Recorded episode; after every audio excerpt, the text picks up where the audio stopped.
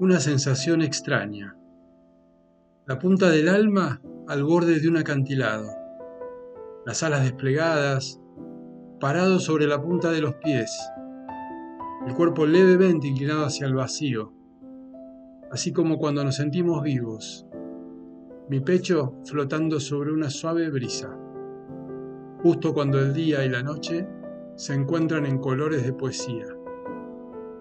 Una pausa que permite la gratitud, la plenitud que habilita la pausa, la angustia de un lado y la emoción al otro costado, suspendido, flotando, liviano, agradecido de la pequeñez y de la contemplación de lo sagrado.